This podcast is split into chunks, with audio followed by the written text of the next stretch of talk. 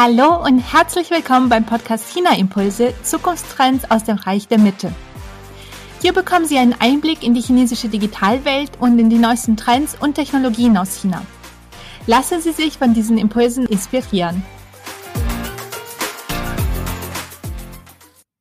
Wenn Sie mal für sich zählen, wie viele Newsletter haben Sie eigentlich zum Thema China und Tech abonniert? Und wie viele davon haben Sie diese Woche gelesen? Wissen Sie, was gerade die aktuellen Themen in der chinesischen Digitalisierung sind und vor allem auch, was Sie als Impuls für Ihre eigene digitale Transformation mitnehmen könnten? Ich verbringe jede Woche mindestens einen ganzen Tag damit, die neuesten Infos aus Chinas Tech-Welt für mich zu strukturieren und vor allem die Highlights auch daraus zu ziehen. Aber haben Sie eigentlich auch so viel Zeit dafür zur Verfügung? Ich kann mir vorstellen, dass die Antwort auf diese letzte Frage eher Nein ist. Und weil ich eben weiß, wie zeitaufwendig und wie anstrengend es ist, mit diesen Entwicklungen in Chinas Digitalwelt Schritt zu halten, bereite ich das alles für Sie in meinem neuen monatlichen Videoformat China Impulse Tech News Flash auf.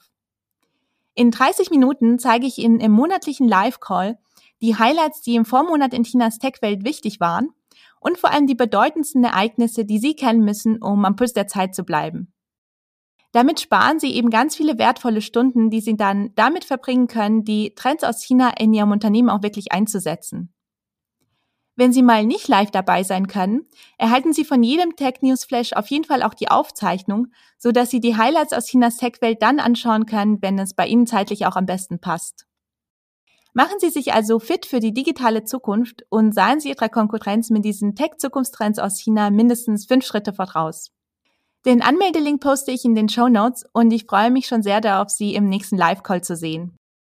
Aber nun erstmal viel Spaß beim Hören der heutigen Podcast-Folge. Mein Name ist Alexandra Stefanov und ich spreche heute mit Dr. Evangelos Avramakis.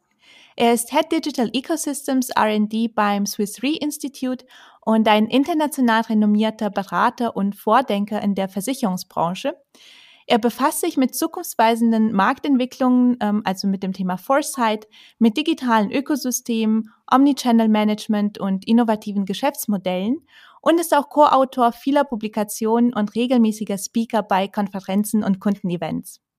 Heute spricht er mit mir über das Thema digitale Ökosysteme und digitale Zukunftsthemen in China. Evangelos, herzlich willkommen bei China Impulse. Ich freue mich sehr, dass du da bist. Danke, Alexander. Danke für die Einladung. Ja, ich hatte schon in der Einleitung gesagt, du bist ja Head Digital Ecosystems R&D bei der äh, Swiss Re in Zürich. Und deine Schwerpunkte sind, wie ich schon erwähnt hatte, äh, Zukunftsthemen, also das Thema Foresight und Innovation. Und deswegen möchte ich dich als erstes fragen, du beschäftigst dich ja auch mit den Zukunftsthemen in China. Wieso wirfst du da eigentlich überhaupt den Blick nach China bei diesen Themen? Ja, also China ist für uns ein sehr, sehr interessanter Markt, weil es auch von unserem ähm, strategischen Portfolio her eines der Kernmärkte ist natürlich. Also wir wachsen dort in China ähm, äh, sehr in, ein, in diesem sehr interessanten Markt. Und deshalb ist er für uns eigentlich äh, enorm interessant auch zu verstehen, was alles und wie es genau läuft. Dann haben wir verschiedene Partner auch und äh, wir kooperieren auch mit diversen Universitäten natürlich. Äh, für uns ist insbesondere interessant auch die technologischen Entwicklungen. Was geht da? Wie kommt es da her? Ähm, was heißt das dann für uns? Und äh, USA ist zwar auch immer noch sehr, sehr interessant, aber äh, in Sachen disruptiver Ansätze und Geschäftsmodelle ist natürlich China ähm, ja in Teilen zum Teil ein Vorreiter und sehr, sehr spannend äh, zu sehen, wie es genau äh, entwickelt wird. Mhm. Und wir wollen ja heute speziell über das Thema digitale Ökosysteme in China sprechen. Kannst du unseren Zuhörern und Zuhörern ein bisschen genauer erzählen, was digitale Ökosysteme überhaupt sind und wie sie in China aussehen? Vielleicht kannst du uns ein paar verschiedene Ökosysteme schildern und äh, was sie auch besonders auszeichnet? Ja, sehr gerne. Ähm, also das digitale Ökosystem sind, ist heute sehr äh, ein Buzzword fast äh, äh zu verwenden, also überall wird verwendet.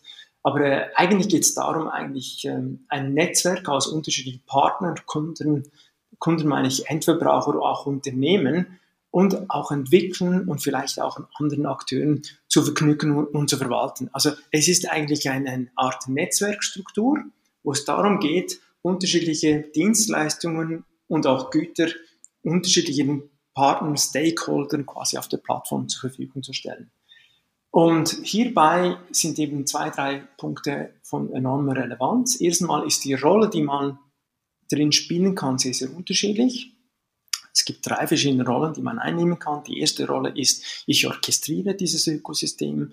Die zweite Rolle ist, ich bilde ein Produkt oder ein Service an dieses Ökosystem an, also ich docke quasi an.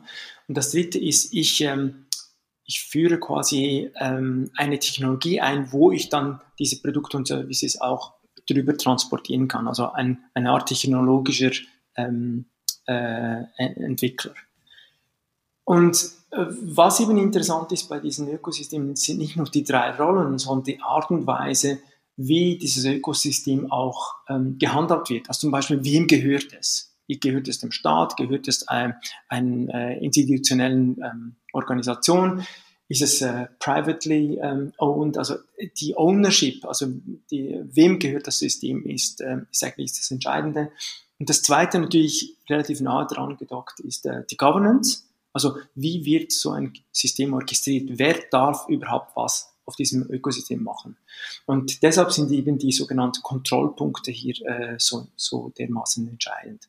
Das heißt, jedes Ökosystem hat einen anderen Charakter und ist zum Teil sehr, sehr unterschiedlich gebaut, zusammengesetzt und ermöglicht dadurch auch unterschiedliche Geschäftsmodelle auf dem.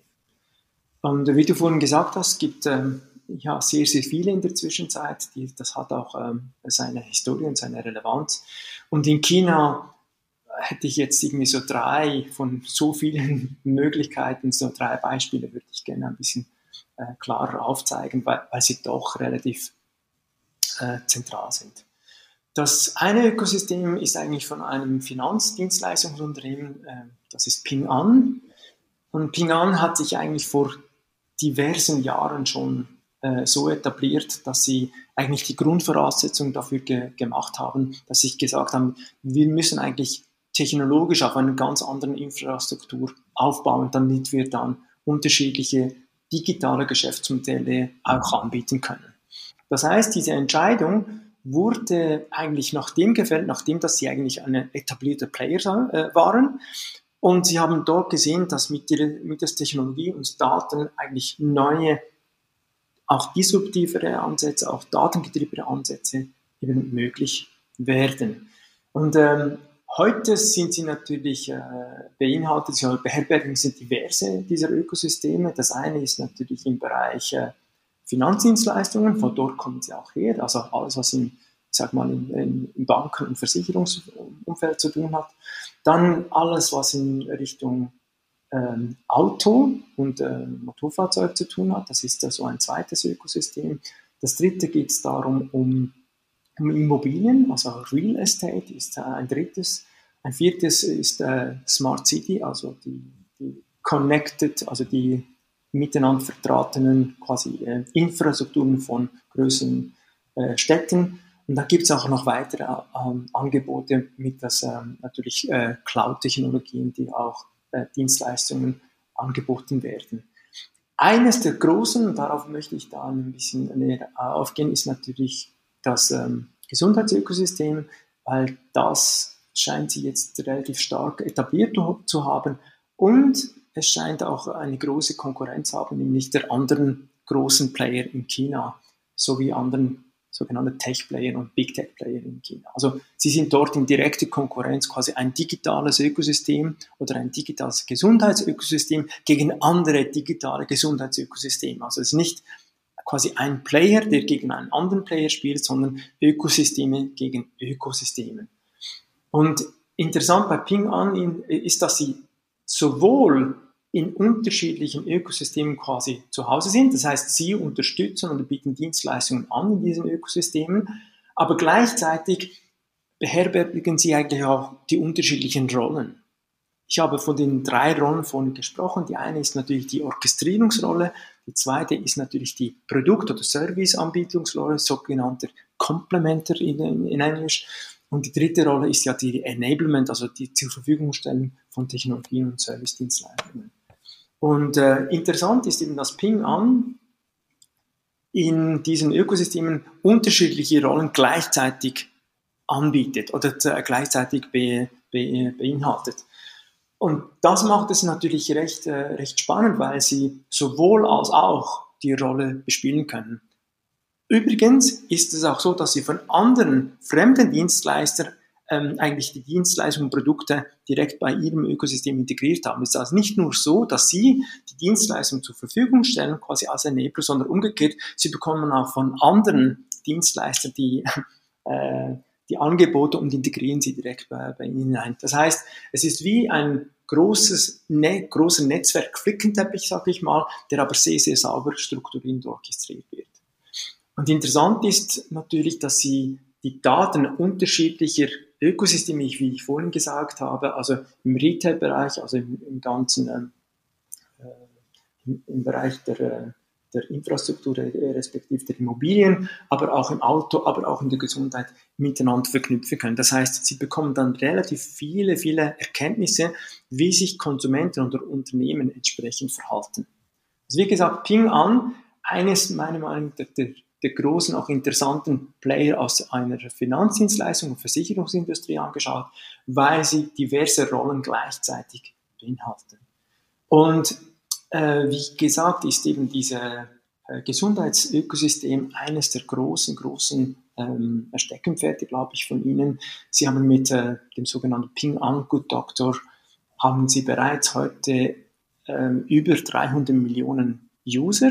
Das ist schon relativ viel äh, so äh, in, in, diesem Kontext angeschaut. Und das ist äh, wie eine Art digitale, eine digitale App, die den Zugang zum, zu digitalen äh, Gesundheitsdienstleistungen anbietet. Da ist nicht alles digital drauf, sondern das ist die digitale Schnittstelle. Hinten dran sind dann Ärzte, Spitäler, ähm, die, eigentlich die gesamte Gesundheitsbranche ist da damit abgebildet und dadurch auch zugänglich. Vielleicht muss man ein bisschen den Kontext nehmen. Ähm, China hat nicht ein, äh, in erster Linie ein Produktivitätsproblem mit dem Gesundheitssystem, also nicht wie der Westen, der eigentlich sehr, sehr viele Assets und, und Kosten hat zu relativ tiefer Produktivität, sondern die haben den Zugang zu äh, Gesundheitsdienstleistungen. Das ist eigentlich dort äh, das große Thema. Also die Leute haben wie keinen direkten ansprechbaren Arzt, den sie sofort eigentlich zu, zur Verfügung haben. Also deshalb sind die, die disruptiven Ansätze, wie sie auch China fährt, insbesondere sehr, sehr interessant für unsere Märkte anzuschauen. Und einer der, oder paar größere Kon Konkurrenten dazu. Nicht nur, dass Ping An jetzt das auch alles selber macht, sondern große Konkurrenten sind natürlich Alibaba, äh, Baidu, also der Google von China, Tencent, die eigentlich alle drei auch solche digitale Gesundheitsökosysteme haben, nebst anderen Ökosystemen, die sie gleichzeitig anbieten. Das heißt, der Markt findet, wie ich vorhin gesagt habe, innerhalb dieser Ökosysteme statt. Und ein großer Player hierzu ist natürlich äh, eben Tencent, der ähm, so wie Alibaba, glaube ich, auch am Ping An äh, auch eigene Spitalinfrastrukturen gekauft hat. Also sie haben auch Spitäler, die sie selbst betreiben. Und das macht natürlich die ganze vertikale Integration, ähm, macht das äh, sehr, sehr, sehr interessant. Alle haben die digitale Schnittstelle zum Konsumenten. Das heißt, Ping An Good Doctor hat eine App, äh, dann ähm, äh, Alibaba hat natürlich eine eigene App und Tencent hat eine eigene App. Das heißt, die Zugang zum, zum Konsumenten ist schon wie gegeben. Das ist also nicht etwas, das man neu etablieren muss. Und die, die, der Zugang ist natürlich in erster Linie voll digitaler Natur. Wie ich vorhin gesagt habe, hinten dran sind auch entsprechende Menschen, Personen, Spitäler, also eigentlich äh, ja, Entitäten, die wir auch kennen. Das Zweite, was sehr interessant ist in den ähm, äh, Gesundheitsökosystemen, ist natürlich, dass sie Daten und Infrastrukturen miteinander verbinden. Das heißt, es, für sie, es wird versucht, möglichst viele dieser Dienstleistungen digital anzubieten, aber auch möglichst viele Erkenntnisse aus diesen digitalen Schnittstellen und Daten zu, zu, zu generieren. Also das heißt, aus der Masse werden dann neue Insights und neue Erkenntnisse generiert, die dann wieder zurückfließen. Und so wird das natürlich ein permanent lernendes System, wo die Dienstleistungen entsprechend sehr, sehr stark auch personalisiert werden können. Also wie gesagt, ähm, Ping An, eines der großen ähm, Ökosysteme, das mehrere anbietet, aber im Bereich unter anderem bei Gesundheit mehrere Konkurrenten hat, die eigentlich etwas anderes oder etwas ähnlich, Entschuldigung, etwas Ähnliches macht wie Ping An äh, per se. Ähm, dann ein weiterer Aspekt ist äh, für mich so Pinduoduo. Pinduoduo ist eigentlich äh, äh, ein sehr interessanter Player, weil er ganz andere, etwas ganz anderes macht. Das ist jetzt also nicht im, im Sinne von digitalen Ökosystem, aber es geht in die Richtung, deshalb finde ich, äh, soll ich es hier erwähnen. Pinduoduo, für alle, die es nicht kennen, ist natürlich ähm, eine Art, äh, eine, eine, quasi ein Gruppenkauf. Also man kann mittels, äh, mittels mehreren quasi Usern zusammen ein Produkt auf deinem Marktplatz zu günstigen Konditionen einkaufen. Also es ist der Gruppenkauf in skalierter Form abgebildet. So kann man es äh, anschauen.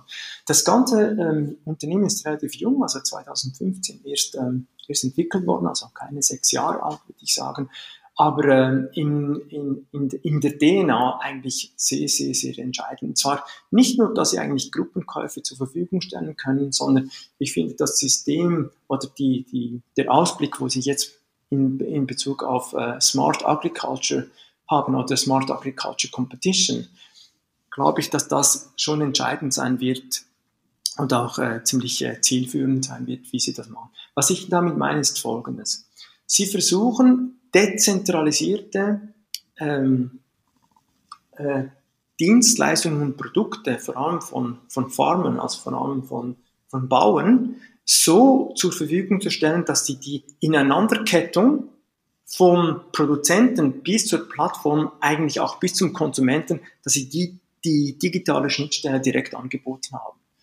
Das führt eben neu zu einer quasi vertikalen Integration, aber gleichzeitig zur zu einem disruptiven Ansatz, wie Innovation überhaupt entstehen kann. Nämlich, jeder kann technologisch im Bereich dieser Dienstleistungen innovieren.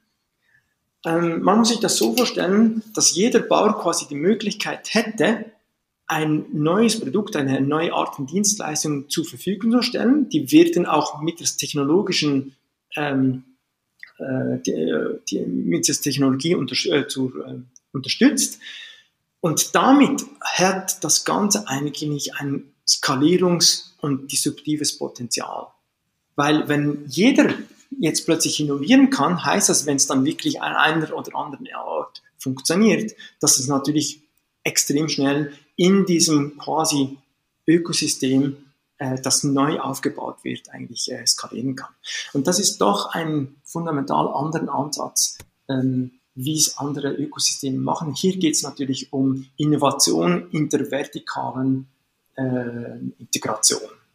Und das heißt nicht, dass ihnen dann die Farmers oder die Bauern gehören, sondern dass die Teil der Innovationskette sind. Und das macht es natürlich insbesondere extrem, extrem spannend, weil, wie gesagt, Dezentralisierung hier das, äh, das entscheidende äh, Argument ist.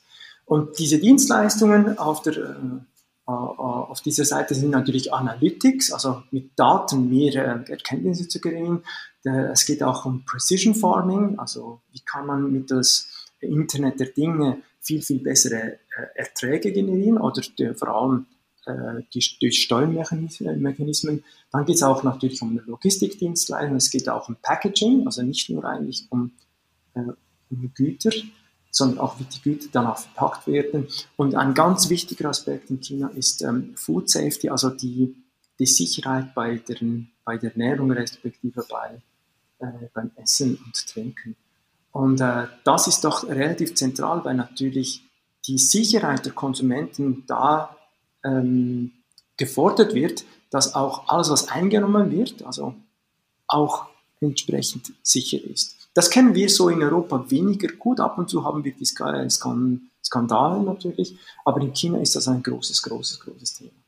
Also nochmals, vielleicht zusammengefasst, ich habe vorhin bei Ping gestartet und Sie haben gestartet, weil Sie verstanden haben, dass Sie mit Daten und technologischen Infrastruktur neue digitale disruptive Geschäftsmodelle anbieten können. Dann habe ich das zweite äh, gesagt, wo Ping An, Good Doctor insbesondere im Gesundheitsbereich sehr, sehr, sehr eine breite Palette anbieten kann. Und die Konkurrenten sind jetzt eigentlich andere Gesundheitsdienstleister respektive andere Gesundheitsökosysteme. Das heißt, ein Ökosystem ist in, direkter, ähm, im direkten Wettbewerb mit einem anderen digitalen Gesundheitsökosystem. Und das Dritte, was ich gesagt habe, ist Pinduoduo, wo es darum geht, eine dezentrale, disruptive Innovation in einem Ökosystem zu ermöglichen und dadurch bis zum Konsumenten oder auch bis zum Produzenten eigentlich die ganzen Schnittstellen digital zur Verfügung zu haben und dadurch eigentlich die, die, die ganze Wertschöpfung eigentlich digital disruptiv auch äh, zu ermöglichen. Das war das Beispiel von Pinduoduo. Ja, super viele spannende Beispiele, die du genannt hast, äh, die für die Zuhörer und Zuhörerinnen bestimmt auch interessant sind, weil nicht, also ich hab, mache immer wieder die Erfahrung, dass viele Leute nicht wissen, wer oder was Ping an ist. Dabei ist es ja ein Riesenunternehmen in China und du hast es ja schon richtig erzählt, was es da alles für, äh, ja, nicht nur ein Ökosystem, sondern für verschiedene Ökosysteme gibt. Also vielen Dank auf jeden Fall für die ganzen Beispiele. Und du hast es ja auch schon gesagt, das sind ja auch Ökosysteme, die ineinander greifen. Also da ist auf jeden Fall die Infrastruktur, die Technologie ist auch sehr wichtig, dass das alles funktioniert. Aber auch die Strategie ist unglaublich wichtig dabei.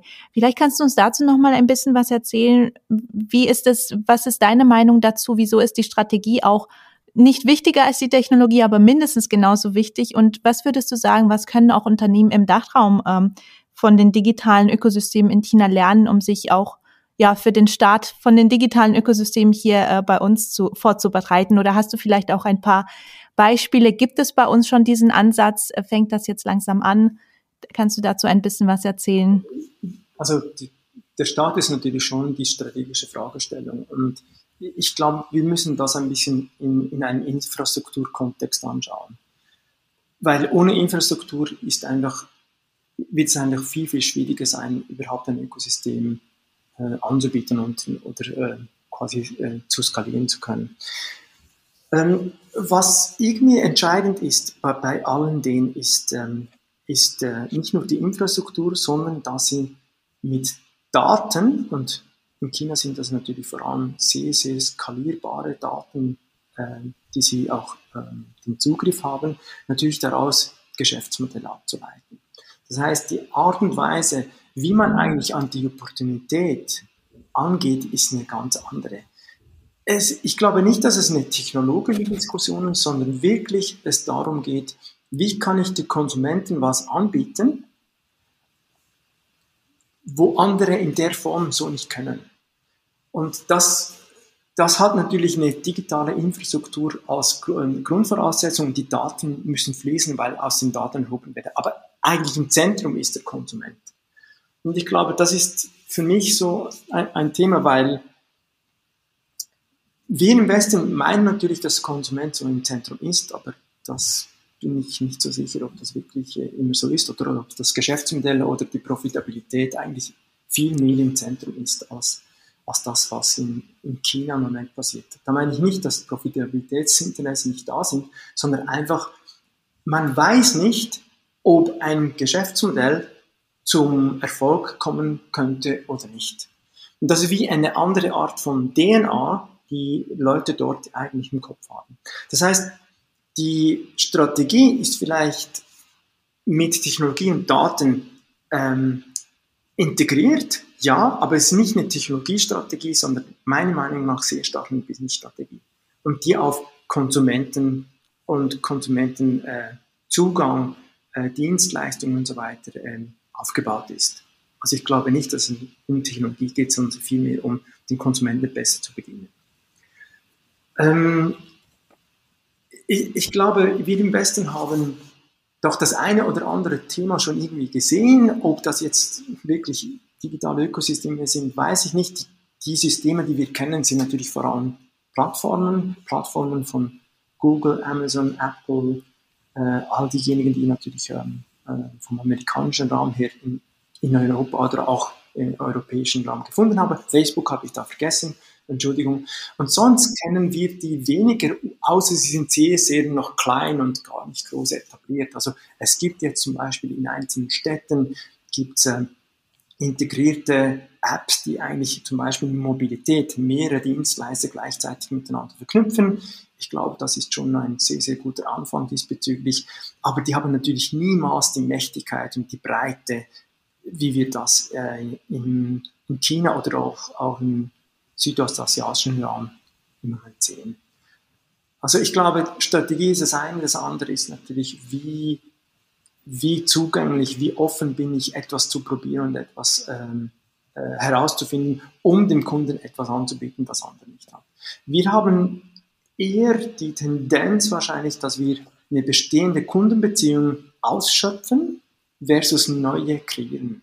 Also wir hangen wahrscheinlich viel mehr am Bestand und versuchen den Bestand besser zu penetrieren, als wir uns überlegen, welche neuen Möglichkeiten, Zugangswege hätte ich, um neue Kunden eigentlich in einem anderen Setup, in einem anderen Ökosystem-Setup eigentlich ähm, ähm, anzugehen.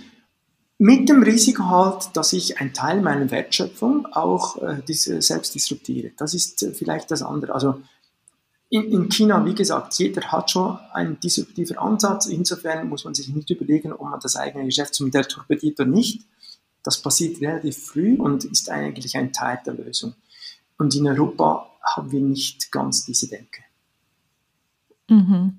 Ja, und du hast es ja schon gesagt, es fängt schon mit dem Mindset an. Dabei spielt ja auch das Thema Innovation eine große Rolle. Kannst du vielleicht noch ein bisschen kurz was dazu erzählen, wie Innovation auch etwas allgemeiner vielleicht in China verstanden wird im Vergleich zu dem, wie wir Innovation hier sehen?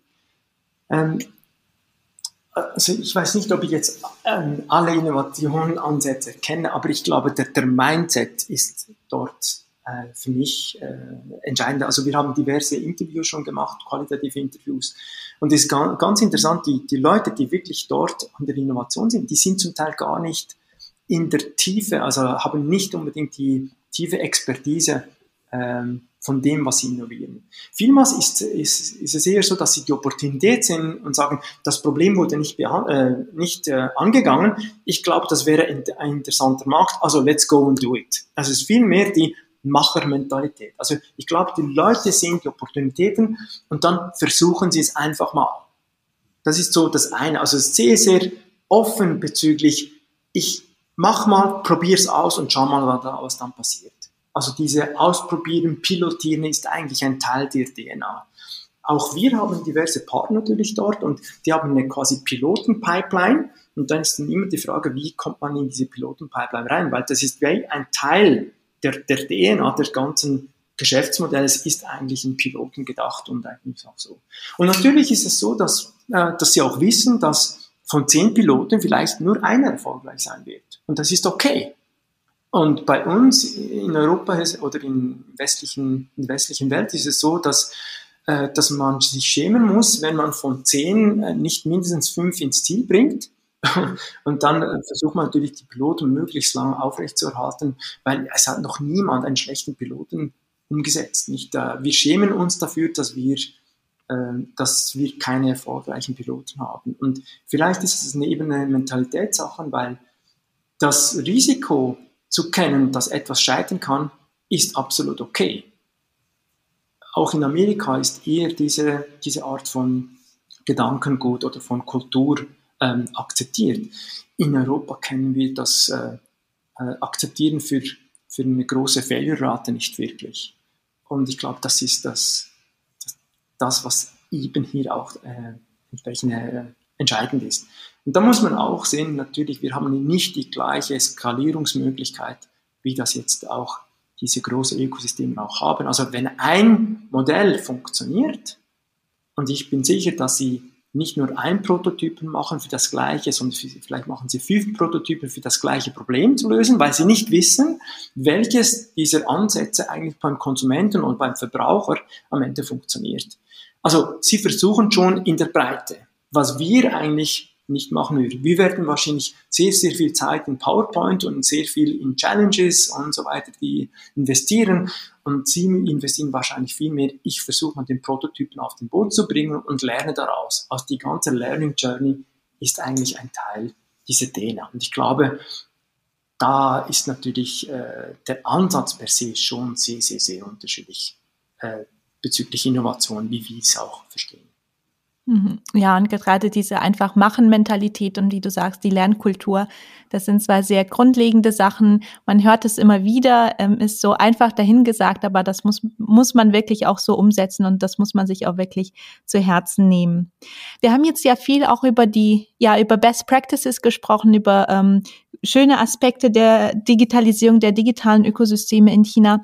Würdest du sagen, dass es dabei auch negative Aspekte oder vielleicht Nachteile gibt, wenn es darum geht, dass wir über die Digitalisierung in China sprechen, über die digitalen Ökosysteme? Also ich, ich glaube, das ist ja in jedem System so. Das muss nicht nur bei China äh, so sein. Das ist im Westen genau gleich der Fall. Also das, das Erste, was natürlich klar ist, die, die Mächtigkeit der Information und die Mächtigkeit dieser dieser Ökosysteme, diese Plattformen, die ist natürlich schon sehr gewaltig, weil natürlich damit auch ähm, Erkenntnisse von Konsumenten, von Dienstleistungen und so weiter gewonnen werden können, äh, wo ein Regulator natürlich äh, auch sich überlegen muss, was ist dann noch seine Rolle oder wie kann er das Ganze noch regulieren. Das ist das, was wir jetzt sehr, sehr stark spüren, dass einzelne dieser Dienstleister vom Staat eigentlich zurück, ähm, zurück an die Leine genommen werden und, und einzelne, wie soll ich das Geschäftsmodell nochmals ein bisschen anpassen müssen. Also Mächtigkeit der Information, die an der Oberhand gewinnt, ist natürlich so ein, ein großes, großes Thema. Und auch für China ist natürlich die Regulierung ein zentrales Thema. Es ist nicht so, dass China nicht reguliert wird oder dass, dass es im Bereich Privatsphäre, dass es nicht ein Teil ist, was man nicht anschaut. Also wir haben niemand das Gefühl, ja, ähm, GPTR gibt es nur in Europa und in USA kommt es langsam und China ist weit davon entfernt. Ich glaube, die ganze Regulierung auch bezüglich der Privatsphäre äh, wird ein großes Thema sein und die haben auch damit schon angefangen. Das heißt, immer sich hinter dem Regulator und der Regulation zu verstecken, ist, glaube ich, nicht unbedingt eine gute Strategie. Dann ein großes, großes Thema ist natürlich äh, Sustainability, also das, große Thema, weil natürlich auch diese großen äh, Ökosysteme enorm viel Daten und ähm, analytische Kapazität äh, verschlingen. Und das bedeutet eigentlich, dass sehr, sehr viel Energie dazu verwendet wird, also Elektrizität und Energie. Und das ist natürlich das Thema, ja, wie nachhaltig ist natürlich die ganze Thematik, wenn alles über digitale Schnittstellen, Informationen, Daten, Erkenntnisse und so weiter gehen. Und wir wissen ja, dass, ähm, äh, wie gesagt, so Cloud-Infrastrukturen und analytische Infrastrukturen eben zum Teil auch sehr, sehr stark ähm, Energiefresser darstellen.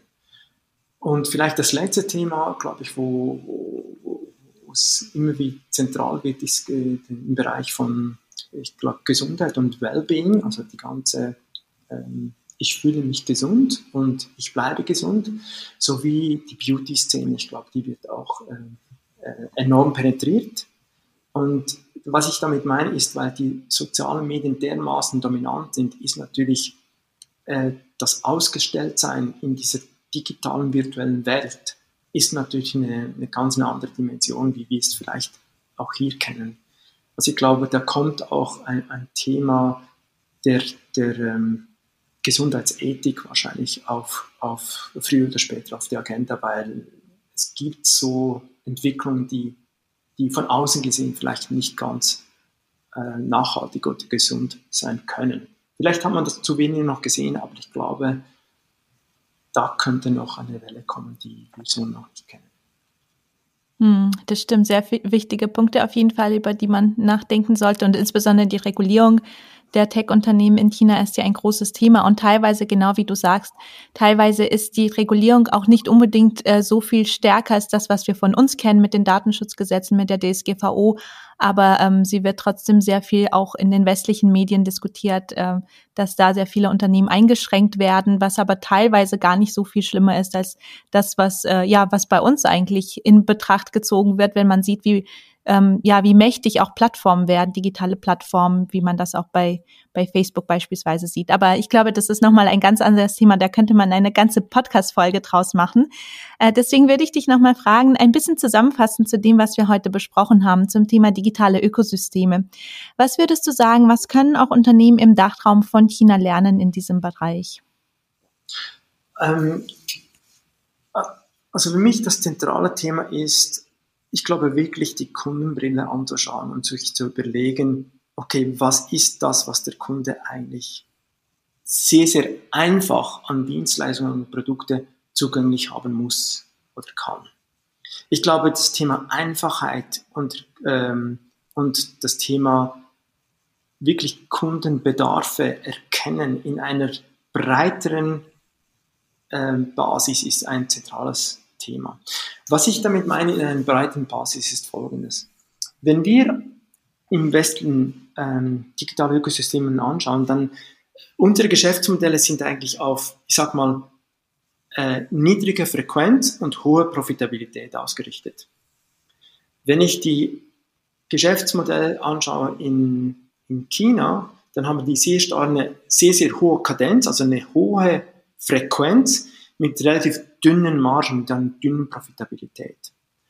Und ich glaube, diese Sichtweise zwischen tiefer Frequenz und hohe Profitabilität versus das, was wir dort sehen, integrierte Dienstleistungen, die hoch frequentiert sind, aber eine tiefe Profitabilität äh, ähm, aufweisen, dass das für den Kunden, für den Alltag eigentlich wie natürlicher ist, ist etwas, was wir vielleicht äh, besser verstehen müssen. Also High Frequency, hohe frequente Dienstleistung, die eigentlich am Kundenlebenszyklus vom, vom Aufstehen am Morgen bis am Abend ins, ins Bett gehen quasi ange, angehängt sind. Und ich glaube, wenn wir die frühen Erkenntnisse oder frühen Entwicklungen von Alibaba verstehen, ist das meiner Meinung nach eines der zentralen, zentralen Bausteine. Das zweite Thema ist für mich so äh, Kultur und Attitude. Attitude ist auch so ein modernes Wort, aber ich glaube, ähm, wir müssen an der Unternehmenskultur enorm arbeiten. Wir tun uns enorm schwer schon mit digitaler Transformation. Und wenn wir in Richtung Ökosysteme denken, dann ist das für die Kultur wahrscheinlich extrem anstrengend. Extrem anstrengend, weil es wie zwei, drei Sachen in einer Dimension daherkommt für ein Unternehmen, das nicht einfach zu bewältigen ist. Und für mich dort die Frage, lohnt sich das im etablierten System oder im etablierten Unternehmen überhaupt anzugehen oder soll man das nicht eigentlich separat, komplett unabhängig äh, neu aufbauen, damit man auch das alte Geschäftsmodell nicht allzu stark tangiert. Dann ein zweiter, ein dritter Punkt, den ich vorhin gesagt habe, ist äh, Versuchsballone ohne Ende. Wirklich versuchen, eigentlich die mit unterschiedlichen Ansätzen auf ein Problem, ein Problem zu lösen, das den Kunden und Konsumenten eigentlich angeht. Ich glaube, diese Versuche mit Piloten, mit äh, Proof of Content, POCs, ich glaube, das sind so Themen, wo wir in der Innovationspipeline per se einfach anders auf, aufgestellt werden müssen. Wir, wir verstehen sehr gut unser Kerngeschäft, aber wir verstehen nicht sehr, sehr viel, was uns Kerngeschäft alles wie passiert. Und ich glaube, dort sind so Early Stage ähm, Versuchsballone und, und Piloten ein, äh, ein sehr, sehr ähm, interessanter Ansatz. Und das Letzte ist für mich dieser externe Fokus auf den Konsumenten, was ich am Anfang schon gesagt habe.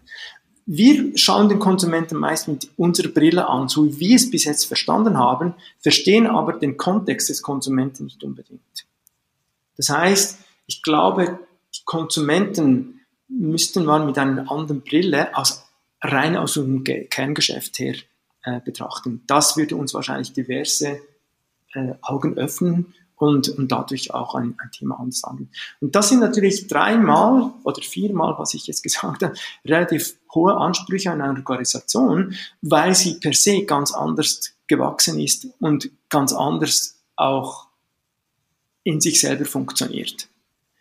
Und ich glaube, die Dynamik, wie sich das verändern könnte, das wird der zentrale äh, Katalysator sein. Ich glaube, es geht am Anfang langsam, so wie sie jetzt empfinden, aber plötzlich geht schnell und dann werden wahrscheinlich nicht ganz alle mitmachen können auf diesem, auf diesem Tempo. Hm.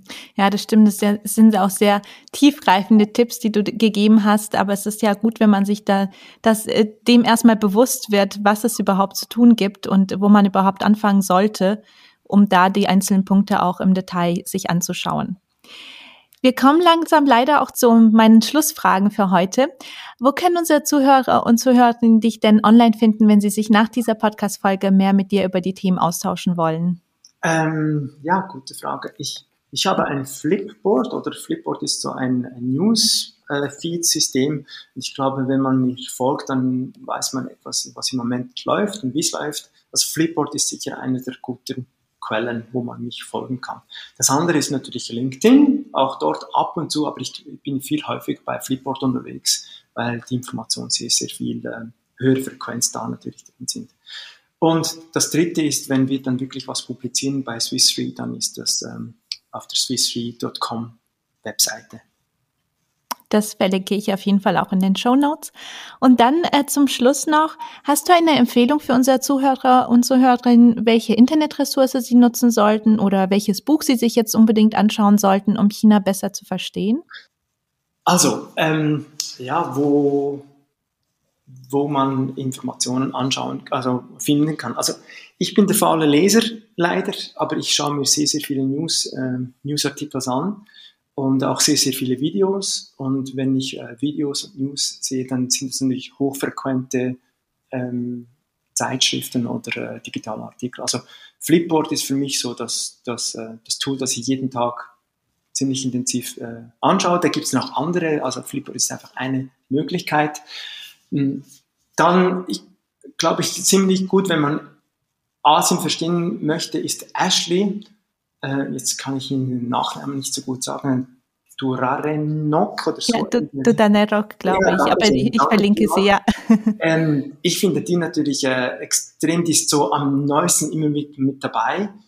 Und wenn man auf der News-Ebene bezüglich, ich mag mal, ähm, äh, China als, als Land mehr verstehen muss, ist China Daily vielleicht auch eine sehr, sehr gute ähm, Anlaufstation. Mhm. Und wenn du aus deiner eigenen äh, Forschung eine kurze Auflistung machen müsstest, abgesehen von den digitalen Ökosystemen, was würdest du denn sagen, was sind so die Top drei digitalen Themen, digitalen Trends, Zukunftstrends in China im Moment? Ah, sehr, sehr gut.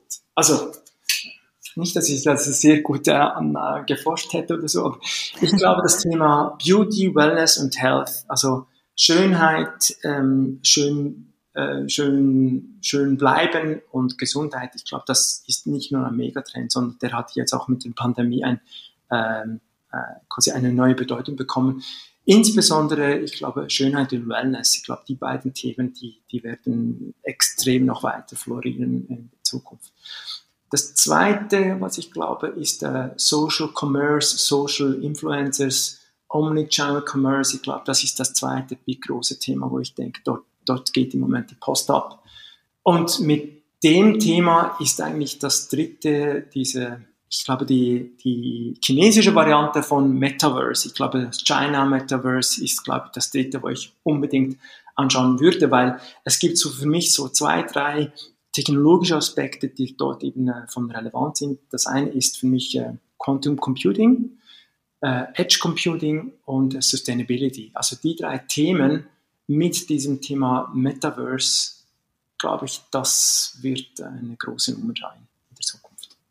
Mhm. Ja, ja, gerade das Thema Metaverse. Also da muss ich auf jeden Fall auch mal ein, eine extra Podcast-Folge dazu machen zum Thema Metaverse in China. Ja, sehr gut. Ja, vielen, vielen Dank, dass du heute hier warst und vielen Dank für die ganzen spannenden Einblicke, die du uns gegeben hast. Sehr gerne. Danke vielmals. Ich hoffe, dass Ihnen diese Folge gefallen hat und dass wir uns im nächsten China Impulse Tech News Flash sehen. Den Anmeldelink finden Sie in den Show Notes und ich freue mich schon sehr auf Sie. Aber jetzt wünsche ich Ihnen erstmal eine wunderbare Restwoche und ich freue mich, wenn Sie auch bei der nächsten Podcast-Folge wieder dabei sind. Bis dann und sei Jen.